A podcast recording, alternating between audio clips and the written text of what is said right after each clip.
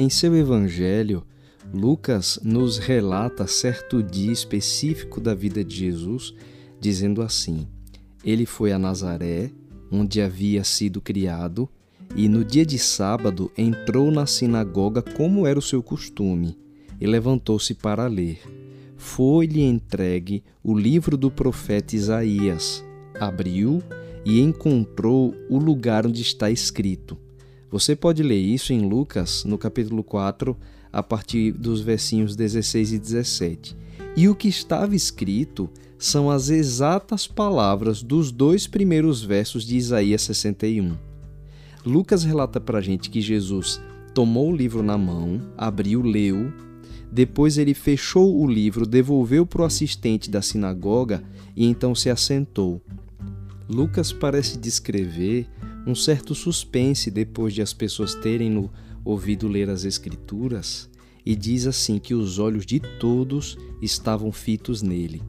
Jesus então quebra o silêncio para dizer: Hoje se cumpriu a Escritura que acabais de ouvir.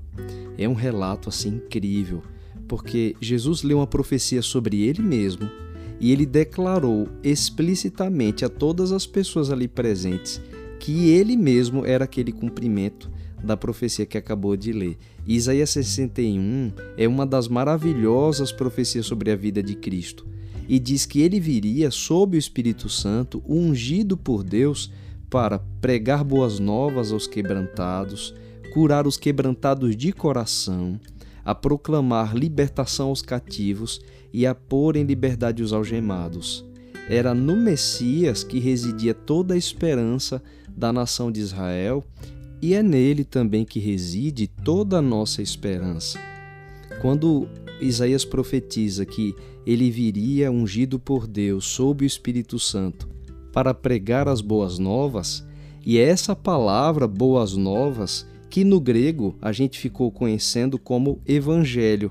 Essa é a origem do termo boas novas, né? Então Cristo realmente, ele ainda é o nosso mensageiro de boas novas Cristo ainda é a cura das nossas dores do coração, ele é a nossa libertação do pecado e ele quem quebra as algemas que nos escravizam. Toda a descrição da obra do Messias feita em Isaías 61 é uma descrição da obra do Messias que ele realiza ainda hoje na nossa vida também.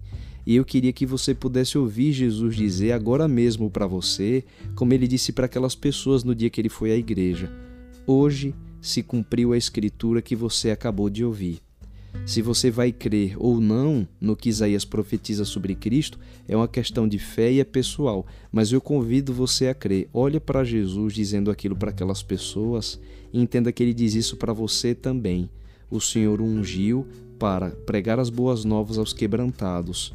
Enviou Jesus para curar os quebrantados de coração, a proclamar libertação aos cativos e a pôr em liberdade os algemados.